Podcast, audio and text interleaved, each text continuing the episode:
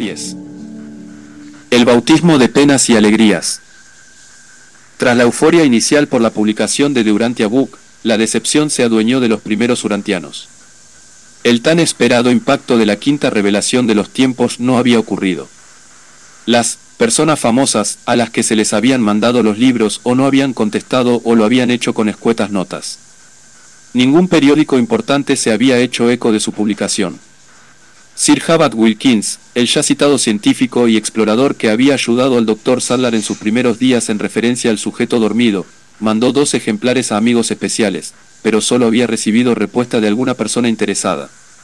Esto comentó al respecto. La gente parece pensar que es algún tipo de broma, una novela, o algo de ese tipo. De cualquier forma, la respuesta es un buen criterio para medir su verdadera capacidad mental. En 1958, Bern Grimsley, un universitario de 19 años interesado en llegar a ser ministro eclesiástico, que había conocido de Urantia a través de Spranger, contactó con la Fundación Urantia y posteriormente facilitó ejemplares del libro a sus compañeros de fraternidad en la Universidad de Kansas, entre los que estaban Oite Castón, Richard Killar y Martin Miers. En 1963, tras un carteo entre Bern y Nancy Grimsley y Sadler, la pareja acudió a Chicago invitada por Sadler. Sobre la misma época, el joven Martin W. Miers, que en 1962 había ido junto con Richard Killar a conocer personalmente a Sadler, comenzó a tener una significativa influencia en el 533 de Diversey Parkway. Mier se había convertido en un entusiasta lector del libro y esto impresionó particularmente a Christie. A medida que poco a poco se fueron tranquilizando las cosas, Sadler y Christie se empezaron a preocupar por la casi total ausencia de jóvenes interesados en el libro a quienes pasar la antorcha. Tras la segunda impresión en julio de 1968, Miers, que había estudiado Derecho, se alojó temporalmente en el 533 de Diversey Parkway mientras buscaba un apartamento, sin embargo, pronto se convirtió en un residente permanente de la casa. Él ayudaba al anciano doctor y a Christie, y les atendía de muchas formas. También aconsejaba legalmente a Christie sobre los asuntos relacionados con el libro. Tras la muerte de Sadler en abril de 1969, Mier se acercó incluso más a Christie. Tras la muerte de Alvin Kulieke, presidente de la Hermandad, en 1973, Christie escribió una carta a los fideicomisarios y a otras importantes personas titulada, La Hermandad está en crisis. En ella, expresando una gran preocupación por la falta de gente nueva que se sintiera atraída al movimiento, decía, no podemos permitir que ganen Caligastia y esos enemigos de Durante Abu. Ese mismo año, se nombró fideicomisario a Miers, que contaría con poco más de 30 años. Miers, inmediatamente, comenzó a dirigir la revelación con un enfoque legalista y draconiano. Cambio hacia un liderazgo autoritario el 29 de junio de 1973, Martín Miers dio una sorprendente charla en un congreso en Los Ángeles con el título de Unity Not Uniformity, Unidad no Uniformidad. Miers subrayó la necesidad de controlar la revelación mediante la obtención de la propiedad intelectual del libro y de sus marcas registradas, e hizo referencias a una política de crecimiento lento para el siguiente milenio. En esta charla, Miers asombró a los asistentes porque por primera vez se hacían públicos los mandatos o instrucciones que los reveladores habían dado a la comisión de contacto, los cuales iban a servir de guía a los fideicomisarios, en aquel momento sus depositarios, para dirigir la diseminación de la revelación. Este fue uno de los pasajes que citó en relación a su política de crecimiento lento. Nos encontramos ante una revelación de la verdad que forma parte de la evolución natural de la religión en este mundo. El crecimiento rápido sería una locura. Este libro se le da a aquellos que están listos para el mucho antes de llevarse a cabo su misión en el mundo. Las citas de Miersch no eran sino extractos, intencionadamente sacados y revisados, de una serie de recomendaciones que acompañaban al mandato de publicación de Durantia Book, como se observa claramente en el artículo del Dr. Sadler, Consideration of Some Criticisms, escrito en 1958, casi dos décadas antes de que Mier se convirtiera en fideicomisario. Hay que aclarar que no eran mandatos en el sentido de instrucciones para propagar el libro. Además, Mier se había centrado en las advertencias descartando por completo las recomendaciones positivas a las que también Sadler se refería en dicho artículo. Sin duda, Miers, apoyándose en esos y otros supuestos mensajes secretos, llevó a la Fundación Urantia hacia una postura de autoritarismo, anteponiéndose entre lectores y la revelación. En los años siguientes, esos mensajes llegarían a ser reverenciados por muchos de los seguidores de la Fundación como si fueran algún tipo de información privilegiada. Tenemos que recordar que los reveladores habían ordenado quemarlos inmediatamente tras haberse efectuado dicha publicación. Al conservar copias de los mensajes, que solo se habían desvelado a los lectores de forma parcial, se estaba contraviniendo el deseo de los reveladores, y mucho más cuando se intentaba usarlas para establecer la autoridad de un reducido grupo de personas. Hay que hacer igualmente hincapié en que esos mandatos no se deben tomar sino como curiosidades apócrifas que deberían tranquilamente desaparecer en el olvido, porque no son sino muestras de lo que los reveladores querían precisamente evitar. Está claro que conocían muy bien la naturaleza humana y lo fácil que iba a ser que un círculo reducido de personas, supuestamente especiales, usaran esta información con el fin de controlar a otras personas. Como manifestó Bill Sadler en un memorándum interno, posiblemente escrito en abril de 1955, es muy difícil evitar que nuestro pasajero ego no sucumba a la tentación de traicionar la información secreta que poseemos. Desde el momento en que Miers dio a conocer públicamente dichos mandatos, estos han ejercido una enorme influencia sobre muchos urantianos. Tras su citada charla, Miers cambió de forma definitiva la política de la Fundación Urantia, desde la protección, conservación y publicación del texto original, tal como requería la declaración de fideicomiso, hasta la conservación y protección a ultranza de la propiedad intelectual y de las llamadas marcas registradas, los tres círculos concéntricos y el nombre, Urantia. La comisión de contacto nunca fue la propietaria de ninguno de estos tres elementos y, por tanto, no podían habérseles confiado a la fundación. Ninguno forma parte de la mencionada propiedad sustantiva y, como consecuencia, no se establecen en la declaración de fideicomiso. Con todo esto, al convertirse Miers en fideicomisario, no tardaría en producirse un largo periodo de litigios contra los urantianos que contravinieran las nuevas normas impuestas por la Fundación, coartando lógicamente la sincera expresión religiosa de muchos de estos por miedo a esos mismos pleitos. A esto también siguió una política de crecimiento lento.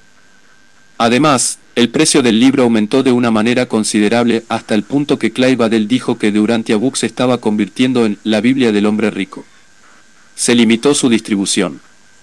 Había que solicitar permiso por escrito a la fundación para citar o imprimir incluso pasajes cortos del libro.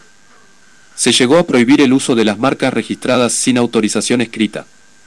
Hasta el 2000 las demandas continuaron hasta que en 2001, a partir del litigio contra la fundación de MC Mushan, el libro ha vuelto a ser de dominio público.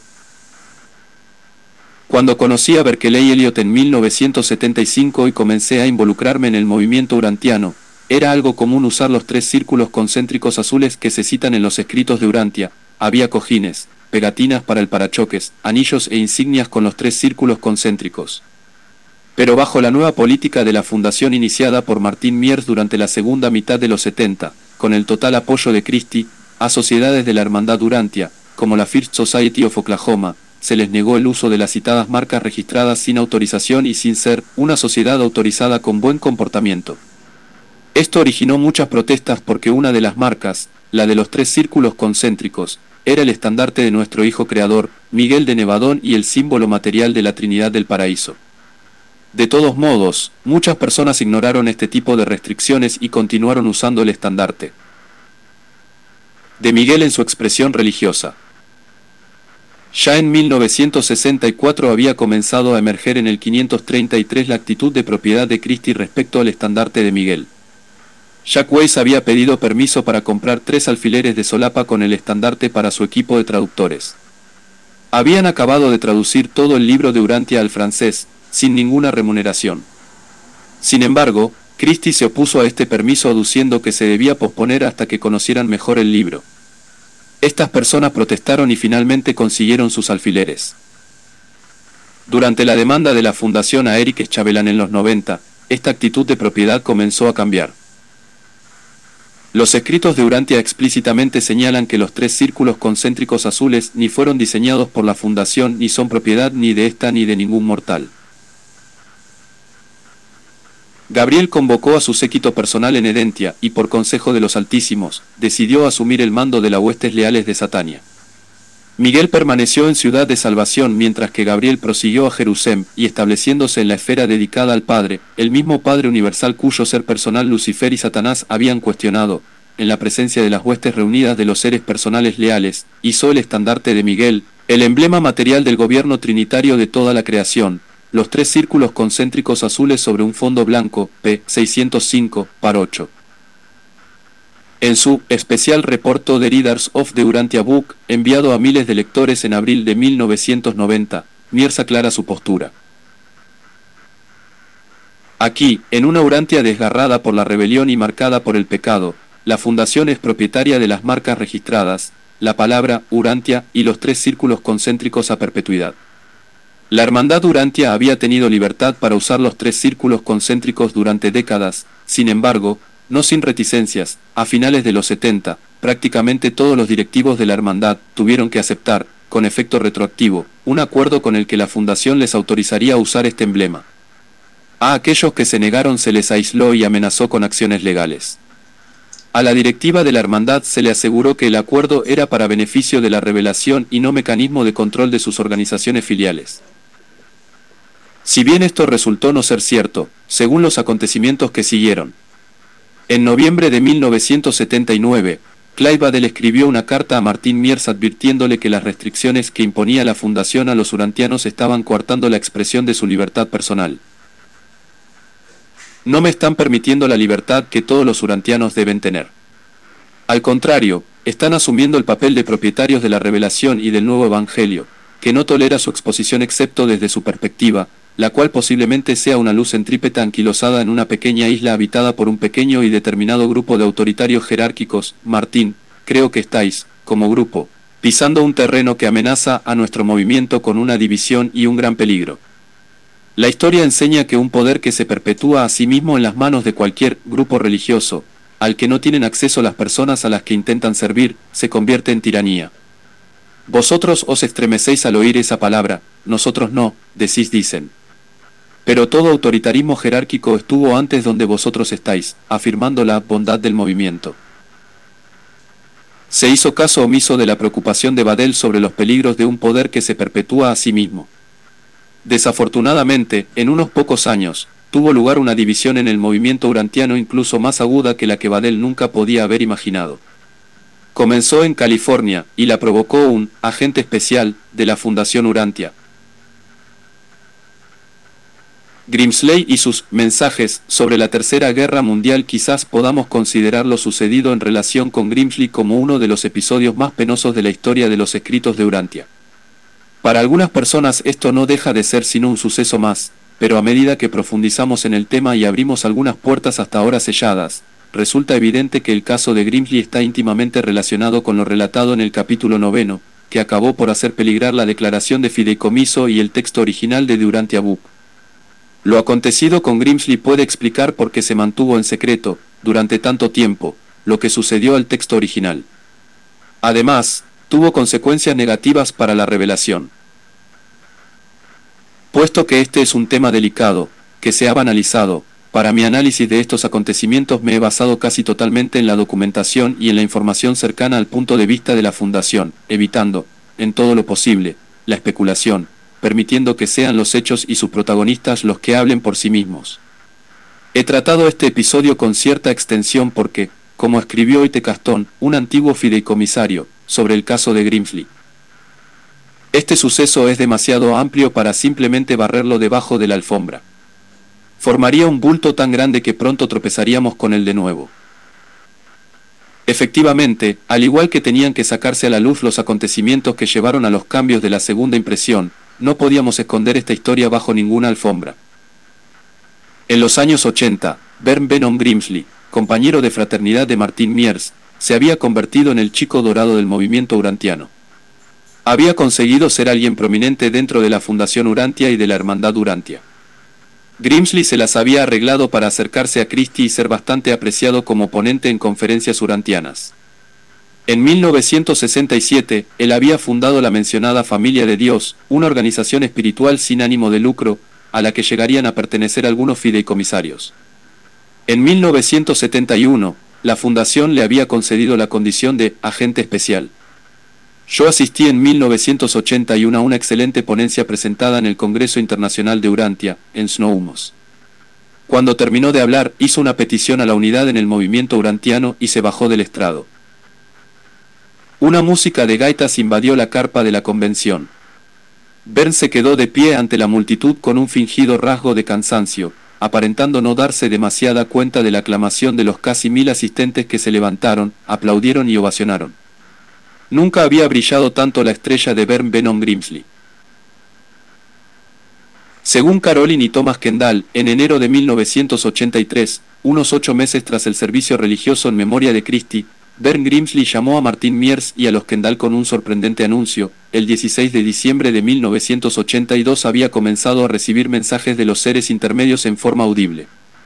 Les dijo que le habían pedido que comprara un terreno de 25 acres en Clayton, California, para alojar a los aproximadamente 40 miembros del personal de su familia de Dios. Miers de inmediato se dirigió a California donde se unió a los Castón y a los Killer para inspeccionar los terrenos. Uno se pregunta cómo es que no se rechazaran sin más esos extraños mensajes. Es posible, como algunos piensan, que se debiera al carisma de Grimsley. Por otro lado, no es de extrañar que Miers, al menos en un principio, pudiera creer en los mensajes de Grimsley considerando que, según Thomas Kendall, ya había dado credibilidad a los de Christie. Paul Naat confirma la existencia de estos supuestos mensajes en una entrevista realizada a Grimsley en 1983, en la que le había comentado que Christie le había dicho que él era un reservista de destino. Naat le preguntó por las razones de Christie para hacer esta afirmación, y él respondió. No sé, pero creo que ella recibe los mismos mensajes que yo recibo. Con posterioridad Naat, aunque sin revelar sus identidades, entrevistó a varias personas en relación a este asunto, pero ninguna de ellas sabía nada de estas afirmaciones de Christie de que estaba recibiendo mensajes desde 1955. Los Kendall insisten, no obstante, en lo contrario. En febrero de 1983, Grimsley anunció que había recibido un nuevo mensaje, todavía no ha llegado el momento de darle publicidad al libro.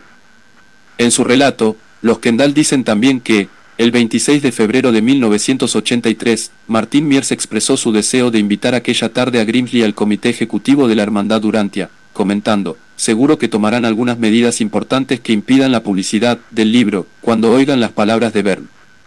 En mayo de 1983, murió el padre de Miers y este invitó a Grimsley a oficiar el servicio religioso en su memoria. El 4 de septiembre de 1983, siete meses después, Mayer dio una charla en un congreso en Los Ángeles, en la que hizo un largo y encendido tributo a Grimsley y a su organización. En este momento es adecuado hacer una mención especial de otro grupo, la Fundación Familia de Dios. Bajo el incansable e infatigable liderato de Bern Grimsley, esta ha establecido nuevos niveles de eficacia en el servicio al planeta, su inquebrantable lealtad a los propósitos y objetivos de la Fundación Urantia y a la Hermandad Urantia ha ayudado materialmente a la inauguración de una nueva era en Urantia. Se puede anticipar de los signos que se vislumbran en el horizonte que su verdadera labor acaba de empezar. Por esta fecha, el Comité Ejecutivo de la Hermandad Urantia comenzó a tratar el tema de la publicación del libro en rústica. Harry M. C. Mushan, consejero general de la Hermandad, trajo una maqueta en tres volúmenes. En esto muchos creyeron percibir que se intentaba dividir el libro y hacer una publicación separada de los escritos de Jesús, algo que había sido objeto de un largo debate entre los urantianos.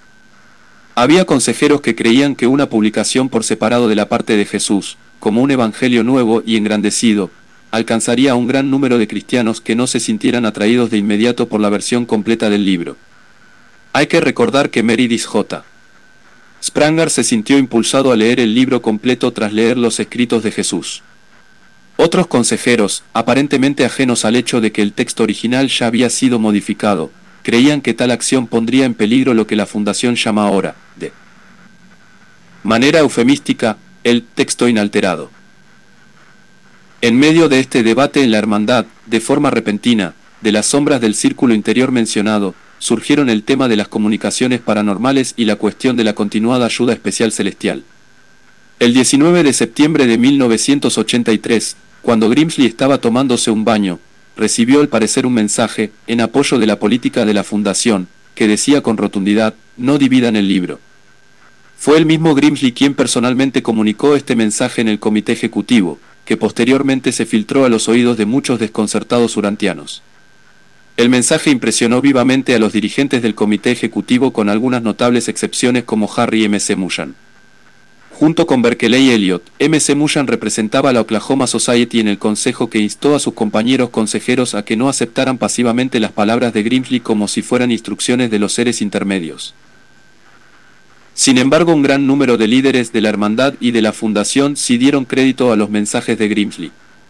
Algunos, incluso comentaban haber oído a la misma Christie decir alguna vez que Ben Grimsley era miembro del colectivo de reserva de destino. Algunos recordaban que en la oración realizada en el servicio religioso en memoria de la fallecida Christie, Grimsley había revelado que ella antes de morir le había encargado que llevara a cabo, de forma urgente, la labor especial de proteger y preservar la revelación con particular atención a la propiedad intelectual y a las marcas registradas, y de fomentar la unidad espiritual del movimiento urantiano. Christie me ha dado instrucciones claras y explícitas para que os dé este mensaje de unidad espiritual y de prioridades espirituales, pero no solo en este servicio religioso realizado en su memoria aquí hoy, sino en todo el conjunto del movimiento urantiano en el futuro. Y le juré, haré esto hasta que muera. Me pidió que nos encargáramos de rededicar nuestras vidas a Dios y de trabajar con valentía por la unificación espiritual del movimiento urantiano. Hubo muchos líderes urantianos, en particular aquellos que creían que Cristi había estado recibiendo una guía celestial, que opinaban que el testigo había pasado a manos de Bern Grimsley. Pero Grimsley perdería toda su inusitada prestancia ante los líderes urantianos cuando sus propios mensajes tomaron un sombrío y escalofriante rumbo. El 6 de octubre de 1983, supuestamente unas voces anónimas le dijeron, preparaos para la Tercera Guerra Mundial. Grimsley advirtió de las convulsiones que se estaban dando en todo el mundo, y la familia de Dios comenzó a almacenar provisiones. A mediados de octubre, Grimsley envió unas 100 cartas a líderes urantianos avisándoles de la inminente guerra mundial y les instó a que se reunieran con él para analizar la situación. Las catastróficas predicciones horrorizaron a la comunidad urantiana. Además, ayudado de otros mensajes, Grimsley pidió que los archivos de la Fundación e inventarios del libro se llevaran para su seguridad a Clayton, un centro de operaciones fortificado. Hacia el 30 de octubre de 1983, tras 10 años como agente especial, la mayoría de los fideicomisarios revocó a Grimsley esta condición, con la oposición de Thomas Kendall que se negó a firmar la carta de notificación. Sobre esta misma fecha, un preocupado Oite Castón visitó a Grimsley. Castón, Miers y Killer tenían en ese momento una estrecha relación, y para muchos urantianos sus acciones parecían encaminadas hacia el propósito común de distanciarse a sí mismos de Grimsley. Destituir a Thomas Kendall, presidente de la Fundación Urantia, su más importante apoyo. A los compañeros de la fraternidad universitaria les había preocupado especialmente el hecho de que Grimsley se hubiese dirigido directamente a la comunidad urantiana, horrorizándola con sus catastróficos mensajes. Desde el comienzo, sin embargo, Meredith J. Spranger se había resistido con energía a la apocalíptica ola de miedo y había cuestionado abiertamente aquellos mensajes, considerándolos un engaño. Viajó a Oklahoma City para calmar el miedo y todos nos beneficiamos de sus nervios templados, de sus conocimientos profesionales y de su sabiduría espiritual. En Boulder, Clyde Badell instó a los lectores a serenarse, lamentándose del hecho de que los líderes de la hermandad hubiesen empezado a construir un refugio contra la lluvia radioactiva, y corriesen de un lado para otro como pollos a los que se le hubiese cortado la cabeza. El 27 de octubre de 1983, Morris y Hell, Mo, representante de la Extensión Nacional de la Familia de Dios, se dirigió a un grupo de estudio de Boulder durante media hora, advirtiendo a aquellos ya asustados urantianos del holocausto nuclear de la Tercera Guerra Mundial que se avecinaba y de sus terribles consecuencias. Con un considerable coste, Siegel, que llegaría a ser fideicomisario de la Fundación, había construido y acondicionado un refugio antinuclear para su familia, y había advertido que se esperaba que cualquier ataque podría sobrevenir sin previo aviso. Entonces, Clyde se pronunció al respecto. Si hay extrañas voces y gemidos de noche para algunos urantianos y los sonidos de inquietantes advertencias, serán posiblemente de nuestros amigos de arriba, o quizás sean, y en mi opinión es lo más probable, los confusos ecos, miedos, dudas y confusiones, espero, que nacen de dobles lealtades, lealtades a nuestra condición espiritualmente inmadura y a nuestra creciente, espero, pero incompletas lealtad a Jesús y al Padre, los extremadamente activistas urantianos que son. Leales a la política oficial, urantiana, a la luz de los requerimientos del libro de lealtad sobre todo a los gobernantes del universo, ponen una tremenda tensión en el alma, la mente humana no resiste bien el conflicto de una doble lealtad. Ahora, si la guerra no viene, seremos, no la sociedad casi secreta, que hemos sido debido a la política represiva del 533, sino una desacreditada muchedumbre digna de risa. El miércoles, 6 de noviembre de 1983, Grimsley dio instrucciones a Richard Killar, su mayor contribuidor y director ejecutivo de la familia de Dios, para liquidar las cuentas de la organización y ordenó que el dinero, una cantidad de 1.300.000 dólares, se le mandara inmediatamente. Grimsley dijo a Killar que unas voces le habían dicho que la alerta roja y la tercera guerra mundial empezaría el fin de semana del 18 al 20 de noviembre. También le dijo a Killar que quería convertir el dinero en oro para la catástrofe que se aproximaba. El dinero se envió por giro telegráfico el día siguiente. Ese mismo día, Oite Castón envió a Grimsley por correo urgente un informe inicial evaluando aquellos supuestos mensajes celestiales y solicitándole su respuesta. Este informe, que obviamente había sido preparado con antelación para usarse en el momento oportuno, criticaba a Grimley con acritud y ponía al descubierto muchas de las falacias de sus reivindicaciones, pero también presentaba a un Martín Miers en completo desacuerdo con los mensajes de Grimsley. Ese mismo día envió copias de este. Informe a todos los miembros del Comité Ejecutivo de la Hermandad para guiarles en su toma de decisión respecto a Grimsley. El domingo 20 de noviembre, tras disfrutar de un fin de semana desaparecido, Richard Killar mandó una carta renunciando al puesto de director financiero de la familia de Dios a Bern y a Nancy Grimsley. En su carta, el multimillonario Killar también anunció a los Grimsley que había legado toda su fortuna personal a la familia de Dios, pero que ahora les había desheredado. Entretanto, en el círculo de poder interno, Miers empezó con su postura de rechazo a los mensajes. De forma confidencial comentaba que estaba preocupado por la imagen pública que se estaba dando, no quiero que se conozca este movimiento como el grupo del juicio final y que lo dirigen personas que dicen recibir mensajes. Pero los Kendall defendieron a Grimsley diciendo que los mensajes anteriores eran verdaderos, en cierto sentido confirmando lo que había sido una política de aceptación de este tipo de mensajes. Thomas Kendall tomó entonces una fatídica decisión. Tras reunirse con otros fideicomisarios, decidió ir con su esposa Carolina Clayton para comentar todo aquello con Grimsley, aunque sin representar a la fundación, como uno de los fideicomisarios le había pedido. Antes de su mensaje apocalíptico sobre el estallido de la Tercera Guerra Mundial, Grimsley había tenido de su lado no solo a líderes del movimiento urantiano como Thomas y Caroline Kendall, sino a los cinco fideicomisarios, dos de los cuales, Gaar Jameson y Philip Roulnik, habían estado colaborando con él, como voluntarios, en las oficinas centrales de Clayton. Ya se ha comentado que Hell y Richard Killar, fideicomisarios en la actualidad, también le habían apoyado, el primero como representante de la Extensión Nacional de la Familia de Dios con sede en Boulder y el segundo como director ejecutivo de inversiones financieras de esta misma organización. Sin embargo, Martín Miers había conseguido minar este respaldo. En el momento en que los Kendall regresaron de California, Jamiers había tramado algunos drásticos cambios para ellos. Cuando Thomas Kendall se dio cuenta de lo que estaba pasando entre bastidores era muy tarde y se lamentó. Empecé a darme cuenta de que Martín creía que él, no yo, debía ser el presidente de la Junta de Fideicomisarios. Sospeché que estaba esperando alguna excusa que le resultara convincente para hacerse con el puesto de presidente y la tuvo en la polémica suscitada por Bern Grimsley. El 31 de diciembre de 1983 se me informó de mi destitución como presidente y de los pasos que se estaban dando para hacerlo también de la Junta. Considerando el apoyo inicial de Martín Miers a Grimsley y su supuesto apoyo a los mensajes de Christie, los cargos contra Kendall eran de lo más singulares. Se le acusó de estar, bajo la influencia de fenómenos paranormales, los cuales resultaban una distorsión de las enseñanzas de Durante Abub por el hecho de que el libro recalca la función de la sabiduría evolutiva y la lucidez de juicio desarrollados a partir de la propia vivencia espiritual para resolver problemas y retos. Kendall cuestionó aquellos cargos, y recordó a los fideicomisarios que en noviembre de 1980, el tema de la traducción del libro al francés se había resuelto por la creencia en un mensaje. Kendall se refiere a esto.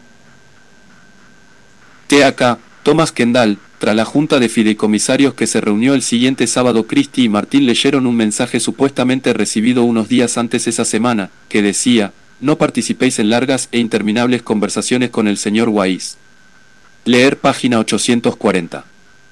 Yo interpreté el mensaje como hicieron los auxiliares administrativos, Scott Fersais y Michael Painter, en el sentido de que no deberíamos enredarnos en largas negociaciones. Se puede concluir que los otros fideicomisarios interpretaron el mensaje como que no deberían implicarse en ningún tipo de negociación. La página 840 trata de la conspiración de Caligastia. El significado de esta referencia está también abierto a discusión.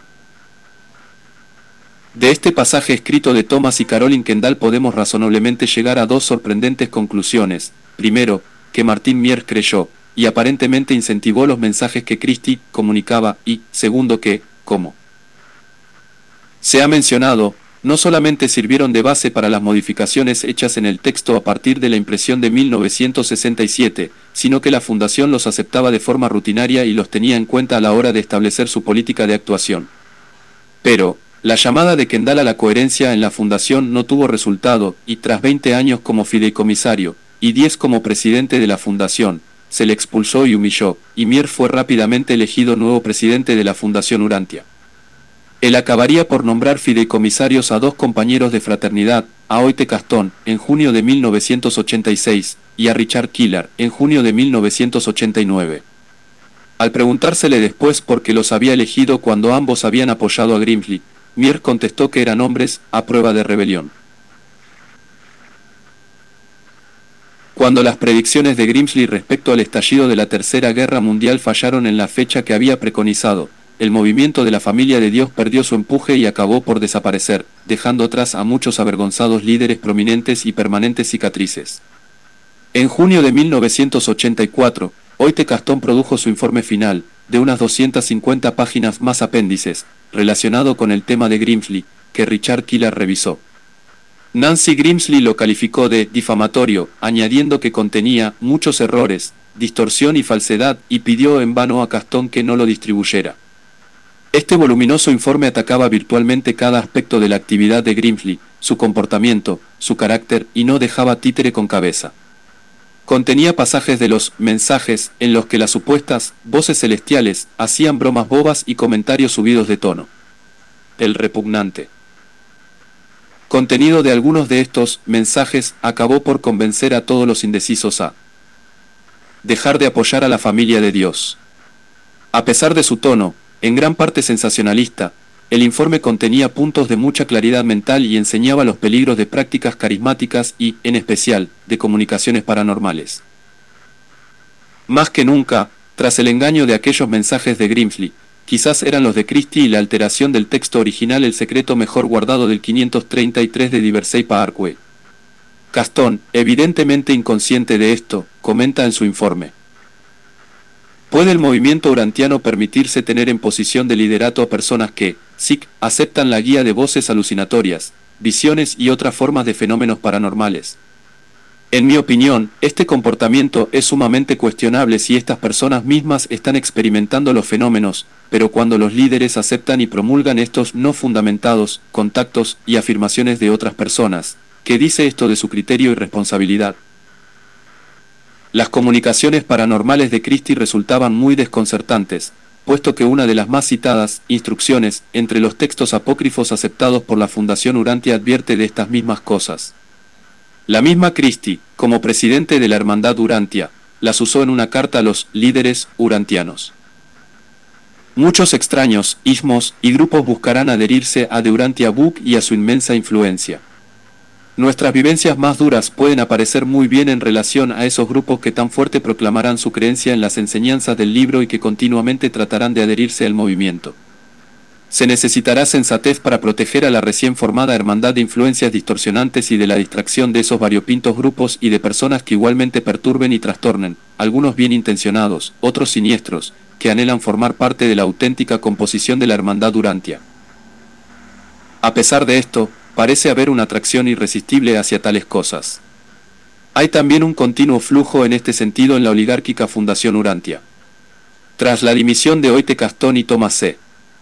Burns de sus cargos de fideicomisarios, sorprendentemente, tal como se pudo ver en su portal en la red, en noviembre de 1999, los fideicomisarios Killer, Siegel y Jameson, que habían colaborado con la familia de Dios viajaron a California para tener una larga reunión con Grimsley. No se sabe con exactitud de qué se habló allí, si bien, tras la reunión, la Fundación Urantia empleó los servicios de Grimsley para preparar una ponencia sobre la necesidad de unidad. Richard Killer pronunció aquella ponencia, escrita casi completamente por Grimsley, en el Congreso de la Fraternidad en Vancouver, British Columbia. Clive Adel fue la voz más enérgica que se alzó contra el anunciado crecimiento lento de la Fundación Urantia y de la Hermandad Urantia.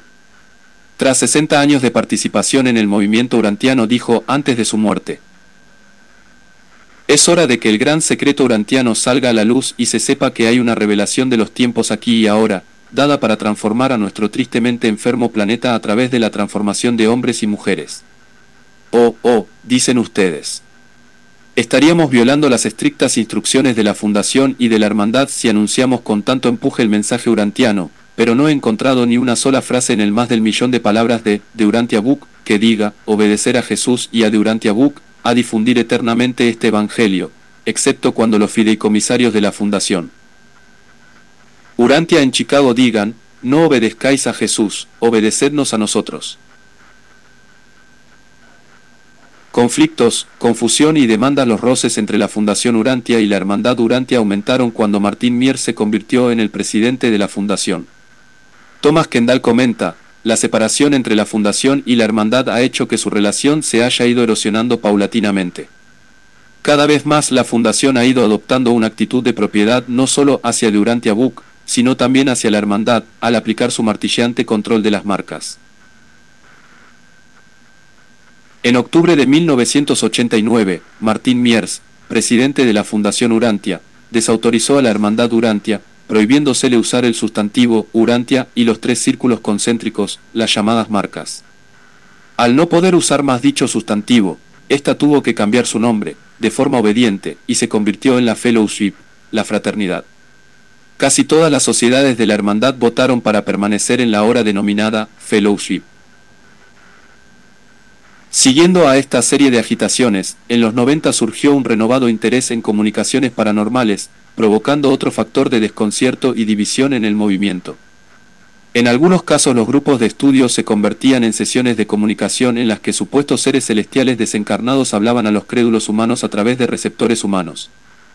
La Fundación Urantia, bajo la dirección de Killar, dio permiso para que se publicaran incluso obras escritas en estas sesiones con citas de los escritos. Hubo una sesión de comunicación en el Congreso Internacional de la Fraternidad en 1999, en la que una supuesta entidad llamada AM, que hablaba supuestamente a través de su receptor humano, contestaba preguntas de la audiencia. Aunque con respeto a que cada cual pueda o no aceptar estas prácticas, el resurgimiento de este tipo de comunicaciones muestra una desafortunada desviación de las enseñanzas de los escritos, contraria además a las advertencias expresadas por el Dr. Sadler. Meredith J. Spranger, que desde el principio también se opuso a estas comunicaciones, resume muy bien todo el ambiente de conflictos y demandas de aquel momento, muchos de nosotros nos damos cuenta ahora de que la quinta revelación de los tiempos ha empezado a navegar sobre los turbulentos mares de la lucha evolutiva. Sin duda, las comunicaciones paranormales de Christie y su aprobación por parte de líderes urantianos han confundido a muchas personas y han abierto la caja de Pandora de los errores.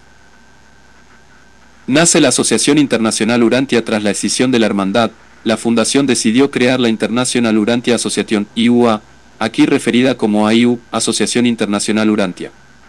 En sus estatutos la AIU se define como una organización con un cometido social y de servicio creada por la Fundación Urantia para promocionar el estudio en profundidad de Urantia Book y de sus enseñanzas.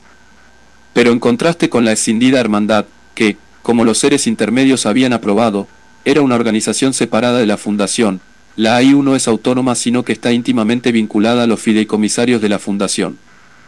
Sus miembros prometen respaldar a esta y a sus derechos sobre la propiedad intelectual del libro. Además, la AIU continuamente solicita donaciones para proyectos de la Fundación. También declara abiertamente no ser una organización religiosa, en paralelismo con la Fundación Urantia y la misma. Fraternidad, ni tener, por consiguiente, objetivos de tipo religioso. Más demandas tras haberse convertido Martín Miers en presidente de la Fundación Urantia, la política de demandas judiciales contra los urantianos continuó ahora con nuevos bríos. Entre la serie de pleitos se incluye el efectuado contra Kristen Maerra, una ama de casa de Arizona, por haber mandado índices computerizados gratis con el texto de Durantia Bu. JJ Johnson también recibió notificación, sin previo aviso, de parte de la fundación, acusándole de SEO conspirador. Y, aunque los cargos contra él se retiraron, sin explicación o disculpas, Johnson tuvo que gastar miles de dólares al objeto de defenderse de unas acusaciones sin base alguna. Algunos años más tarde, la fundación demandó también a Eric Chabelán, el esposo de Kristen, por separado, por usar los tres círculos concéntricos azules en su portal en la red. Las demandas contra Maerra y Eschabelán fueron la perdición del invencible equipo de abogados de la Fundación Urantia. Con el apoyo de las donaciones de muchos urantianos, Kristen y Eric se enfrentaron con firmeza a la avasalladora fuerza legal de la Fundación colocándola en un punto muerto. Pero la demanda contra Maerra fragmentó la comunidad urantiana por casi una década, con consecuencias en la actualidad, destrozando la vida familiar de Kristen y Eric y desviando millones de dólares de la Fundación hacia gastos legales. Durante los dos años del litigio, Durantia Book fue declarado de dominio público, basándose en una resolución judicial de que la propiedad intelectual de 1955 era inválida. No obstante, la Fundación consiguió que se revocara esta decisión obteniendo una victoria con un excesivo coste. Si bien, la ambigüedad de esta revocación dejó el asunto de la propiedad intelectual abierto a otras demandas. La posición desafiante de Kristen y Eric inspiró a otros urantianos a retar a la Fundación Urantia y a su control del texto. En 1994, durante el litigio, antes de que se conociera la resolución judicial, la Passways Company igualmente retó la propiedad intelectual con la publicación y venta de 5.000 ejemplares de la vida y enseñanzas de Jesús, parte 4 de los escritos de Urantia. Durante el periodo en que los escritos fueron de dominio público, en 1995, Pathways también publicó el texto original de 1955, enumerando para el lector, en sus páginas finales, los cambios más significativos efectuados por la Fundación tras esta primera impresión. Por otro lado, en 1996, Ubersa Press, dependiente de la fraternidad, publicó los escritos de Urantia en doble columna. En 1999, la Michael Foundation de Oklahoma City publicó la parte 4, sin el escrito 120, bajo el título de Jesús, a New Revelation. Esta publicación contiene también una lista de los cambios hechos por la Fundación Urantia al texto original.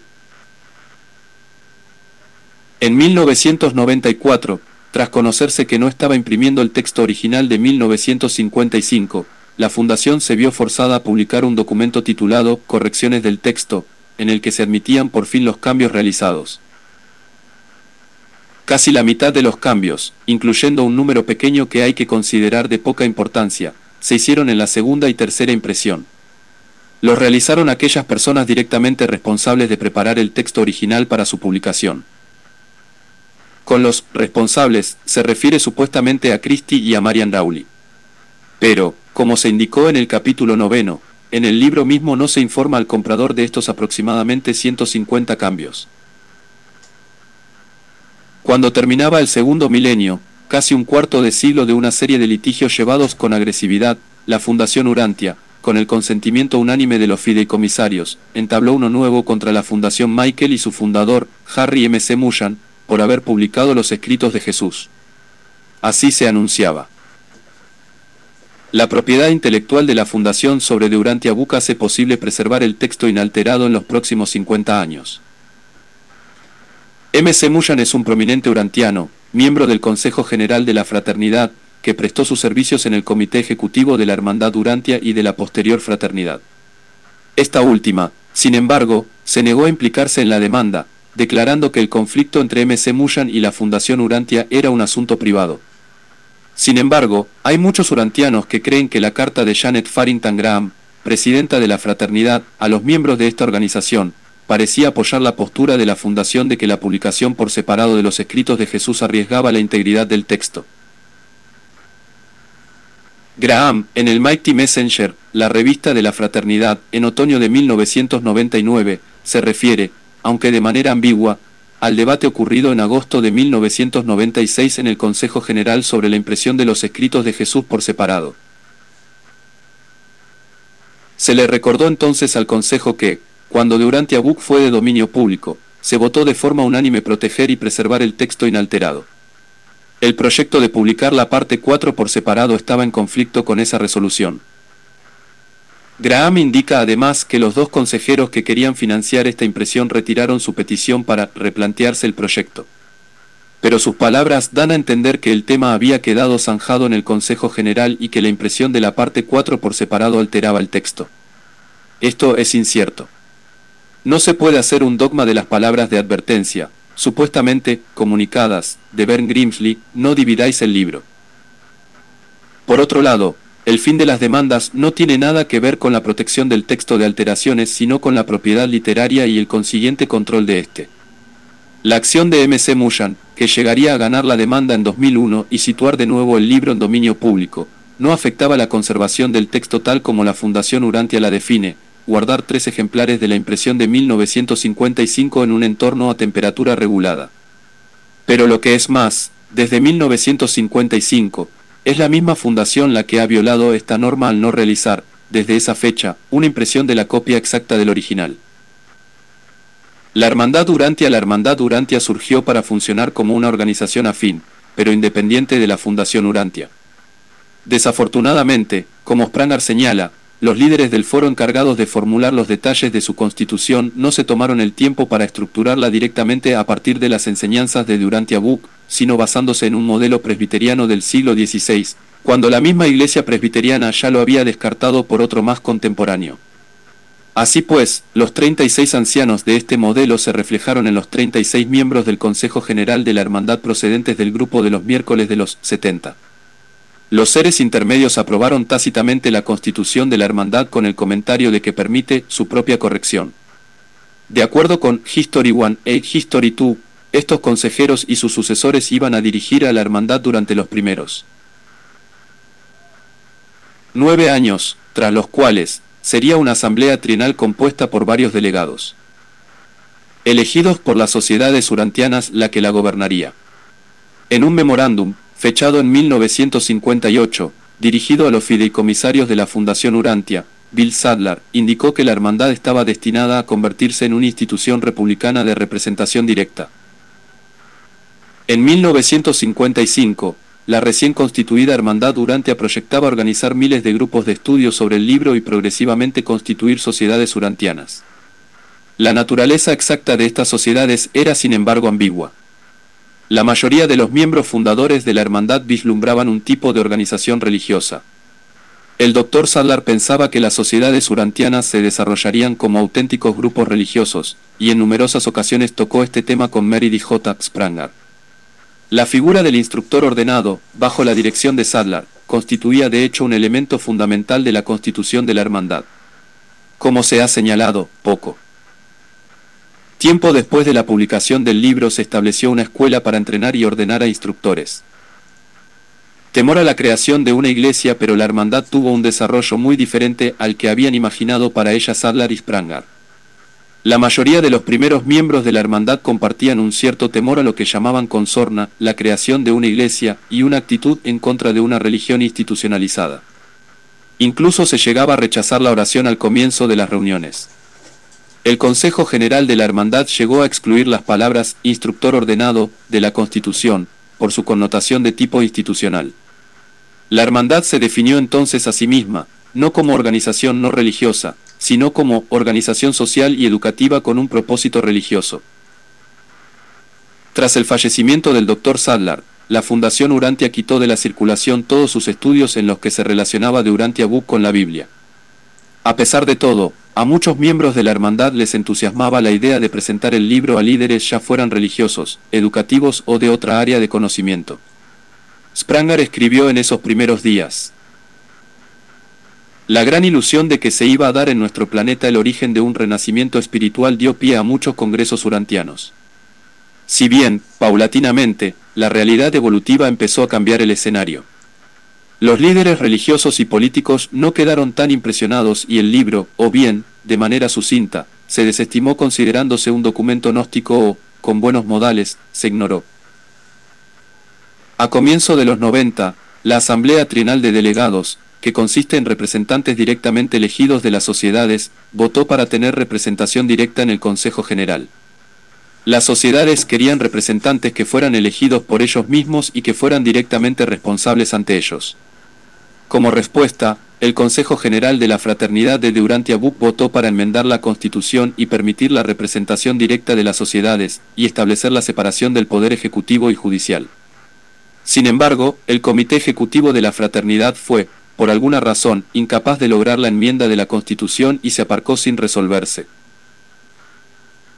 La nueva fraternidad, pero a pesar de que la fraternidad sustituía a la hermandad, mientras que la última se había concebido, de manera monolítica, como asociación de personas con inquietudes religiosas afines, la nueva fraternidad se dedica a facilitar asociaciones locales o regionales. David Cantor, miembro del comité del Consejo Ejecutivo, ha jugado un papel decisivo en este nuevo objetivo, en especial a través de la red. Bajo su dirección, el portal de la fraternidad y sus actividades en esta área han tenido por primera vez un gran éxito y han conseguido que se tenga acceso a una información fiable, a noticias y a la historia del movimiento urantiano. Desde la perspectiva de Cantor, resulta más útil para la revelación en estos momentos desarrollar grupos urantianos de base a nivel local, que tendrán más oportunidad de sobrevivir a las luchas políticas que hacen de fallecer a las organizaciones sociales más grandes. Cantor es partidario de una fraternidad libre de trabas religiosas que sea capaz de promocionar, sin prejuicios, formas diferentes de expresión religiosa socializada. Si bien, para algunos urantianos, el problema consiste en saber hasta dónde debe llegar dicha expresión y, al mismo tiempo, en si ésta es capaz de satisfacer igualmente las necesidades del desarrollo religioso a nivel individual. Una religión basada en los escritos de Urantia Los escritos de Urantia no son una religión más de lo que Jesús de Nazaret es una religión, pero sí son profundamente religiosos. El afán de controlar los escritos de Urantia ha jugado un papel predominante en el movimiento, haciendo que se olviden otras cuestiones de mayor calado, nos cambian los escritos, nos hacen sentirnos mejores, más benevolentes, más bondadosos, más dedicados al servicio de la humanidad. Sorprendentemente, en los primeros días del movimiento, estas cuestiones estaban sorprendentemente ausentes. Los escritos de Urantia surgieron en un mundo en el que reinaba el intelectualismo. A los primeros miembros del foro se les advirtió de esto. Así nos lo cuenta Mary Luales, que llegó al foro en 1932. Se nos dijo en efecto que, estáis aceptando la revelación de forma intelectual y no de forma emocional. Estamos deseando que la dejéis obrar en vuestras vidas. Y así, era nuestra culpa, como ve, que nosotros no estuviéramos aceptándola de la manera correcta, emocionalmente, dejándola que obrara en nuestras vidas tal como debía ser. La revelación era maravillosa. Estábamos contentos y emocionados con ella y con lo que uno debía hacer respecto a esto o aquello, pero al parecer no estábamos dejando que produjera un cambio real en nuestras vidas que nos ayudara a ser más espirituales. Caroline Kendall, hija del miembro del foro Clarence Bowman, se refiere igualmente a esto. El sentimiento espiritual que yo tenía estaba extrañamente ausente del foro, fue más tarde, mucho después de la publicación, cuando me di cuenta de que su mensaje espiritual estaba allí. Quizás yo no lo percibía así, probablemente fuera eso. Había gente con mucha fuerza en el foro, pero nunca oí decir que el Padre te amaba y que todos éramos hijos e hijas del Padre. Aquello no se recalcaba, se leía y no se exteriorizaba. Kendall tenía 19 años cuando conoció al Dr. Sadler, y se incorporó al grupo de estudio dominical, en el que el foro se había convertido al completarse los escritos en 1942, tras la publicación de Durante Abu. Quizás, como consecuencia de esto, la falta de religiosidad caracterizó el movimiento urantiano en sus primeros momentos. Las tres mayores organizaciones urantianas, la Fundación Urantia, la Asociación Internacional Urantia y la Fraternidad de Urantia Buc, se definen a sí mismas como laicas o no religiosas. No hay que dejar de valorar, no obstante, el esfuerzo de muchos de sus miembros por fomentar una expresión religiosa independiente. En el libro se nos dice al respecto que toda actividad humana no religiosa trata de distorsionar el universo al servicio de uno mismo, p. 67, par 1. Tradicionalmente, los grupos de estudios urantianos han sido foros intelectuales. Poco a poco, sin embargo, en los congresos organizados por la fraternidad se ha instado a una mayor expresión religiosa, y, aunque con temor a convertirse en una iglesia, cada vez se aceptan más los himnos, las oraciones y las meditaciones en grupo. De todos modos, es fácil percibir una especie de caos general en el movimiento que nada tiene que ver con la filosofía y el mensaje espiritual de los escritos de Urantia. Hay quien cree que esta espiritualidad se perdió cuando la hermandad Urantia abandonó sus escuelas de preparación de líderes e instructores certificados. Meridis J. Spranger aboga por una cuarta forma de organizarse para satisfacer la necesidad de una salida puramente religiosa para los urantianos. Sprunger y una religión urantiana en The Future of the Fifth Epochal de Valesian. Spranger nos habla de la gran necesidad que hay de nuevas y auténticas instituciones religiosas que sirvan de base para el desarrollo espiritual en este mundo, que sean receptivas a los más grandes anhelos espirituales de la humanidad, y cree que son los escritos de Urantia los que facilitarán la inspiración para ese venidero renacimiento espiritual. Indica además que tales instituciones constituyen un paso necesario para llevar a cabo la misión del movimiento urantiano. Estas, sin embargo, no sustituirán ni competirán con las laicas urantianas, sino que abrirán camino lo suficientemente grandes como para incluir y unir a muchos de esos buscadores espirituales, cada vez en mayor número por el desencanto de las instituciones religiosas existentes, y complementar lo que se está haciendo ahora. En el movimiento urantiano hay un creciente deseo de una comunidad religiosa, de una familia espiritual con la que se puedan sentir identificados, que vaya más allá del grupo de estudio y de los congresos. Cada vez hay un mayor anhelo de alimento espiritual desde el nacimiento hasta la muerte, que los grupos de estudios y asociaciones urantianas, primordialmente foros sociales e intelectuales, no pueden satisfacer. Spranger piensa que lo más importante en el movimiento urantiano sería centrarse en el desarrollo de recursos que ayuden a la creación de nuevas instituciones religiosas. Las nuevas instituciones religiosas urantianas servirán de vehículos por lo que la quinta revelación de los tiempos se podrá llevar al mundo. También necesitamos urantianos dedicados que investiguen y desarrollen símbolos creativos y una apropiada expresión social y religiosa de la quinta revelación de los tiempos. Spranger observa que se han dado, de forma espontánea y de corta duración, intentos de establecer este tipo de institución, pero se han hecho de forma improvisada y sin haber profundizado lo suficiente en las enseñanzas de Durante Abu. Es necesario, dice, que haya un equipo de dedicados urantianos que estudien los escritos y sean capaces de guiar a las nuevas organizaciones para que sepan reflejar con autenticidad la percepción de esa verdad que se encuentra en la revelación. Spranger advierte de que la historia de la religión demuestra que cuando hay fuertes ideales espirituales y aspiraciones que motivan a las personas, y no hay suficientes bases estructurales sociales e intelectuales que las guíen en su expresión creativa religiosa, es posible que aparezcan todo tipo de creencias irracionales tales como visiones de ángeles, comunicaciones con seres celestiales, hablar en lenguas, intentos de milagros y predicciones del fin del mundo. Para él, tales fenómenos emocionales y paranormales siempre ocurren en un entorno social y espiritual no estructurado. La forma más eficaz de establecer un orden racional, una estabilidad fiable y una genuina identidad espiritual es desarrollar organizaciones que ayuden a la expresión social y espiritual de los urantianos. Estas a su vez motivarán al servicio amoroso a los demás. ¿Hace falta un nuevo paradigma? Rousi League de Phoenix, Arizona, también aporta su propia perspectiva. Rousi pertenece a ese creciente número de urantianos que creen con pasión que los escritos de Urantia comunican un mensaje que no puede abarcarse con un análisis intelectual ni tampoco someterse a la estructura de una organización. Para Liski, los escritos definen con precisa claridad la llamada de Jesús de Nazaret a una mayor profundidad de relación personal a través de la adoración, la meditación y la oración a Dios, de forma directa, sin intervención ni mediación. Esto dice, Vivimos en un mundo sediento y necesitado de un Evangelio vivo de Jesús.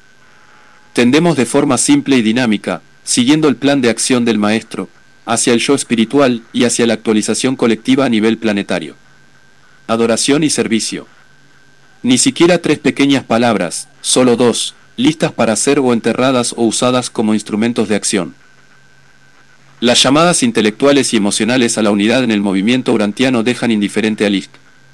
Ella cree que los escritos nos dicen que serán los objetivos y no los credos los que unificarán a las personas de ideales religiosos y que las formaciones en torno a credos, aunque inevitables, no producirán un resultado espiritual natural. Las comunidades espirituales no surgirán solamente de la base del acuerdo intelectual y del credo, sino de la experiencia real nacida de la fe. en acción, la cual es la voluntad de amar a Dios, la voluntad de amar a su familia. Los objetivos, inspirados por la oración y dirigidos hacia el servicio, proporcionarán el dinamismo para el nacimiento y evolución de una verdadera comunidad espiritual. Para Lisk, todos los conflictos en el movimiento urantiano surgen porque las formas religiosas están unidas a las políticas. Las organizaciones urantianas no han conseguido hacer llegar el mensaje espiritual de los escritos porque, con demasiada frecuencia, han venerado más al mismo libro.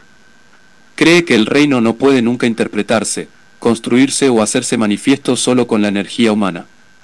Efectivamente, únicamente se puede acceder al reino a través de la adoración, que es el primer paso del programa trazado por el Maestro, y llevarse a cabo en el mundo real mediante el segundo paso, servicio.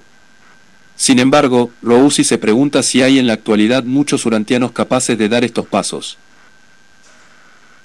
Queda la cuestión de que habrá muchos miembros de nuestra comunidad espiritual que maduren y comprendan la necesidad de actuar en la revelación. ¿Pueden los urantianos sustituir política e intelectualismo por el mensaje trascendental del Evangelio, colocándolo como su primera prioridad y luchar para llevar de vueltas el rebaño al Maestro? Buscad a Dios y sed como Él. Encontrad a vuestro hermano y servidle. El proceso de bautismo de gozos y penas en los mares evolutivos de la lucha continua. Algunos urantianos creen que estamos ahora en las etapas preliminares de una auténtica nueva era de religión en el mundo. El tiempo lo dirá. No sabemos cuándo podrán los urantianos asumir ese papel de liderazgo. Bill Sadler cita unas supuestas palabras de los reveladores. Sin duda viviréis y moriréis sin daros cuenta de que estáis participando en una nueva era de religiosidad en este mundo.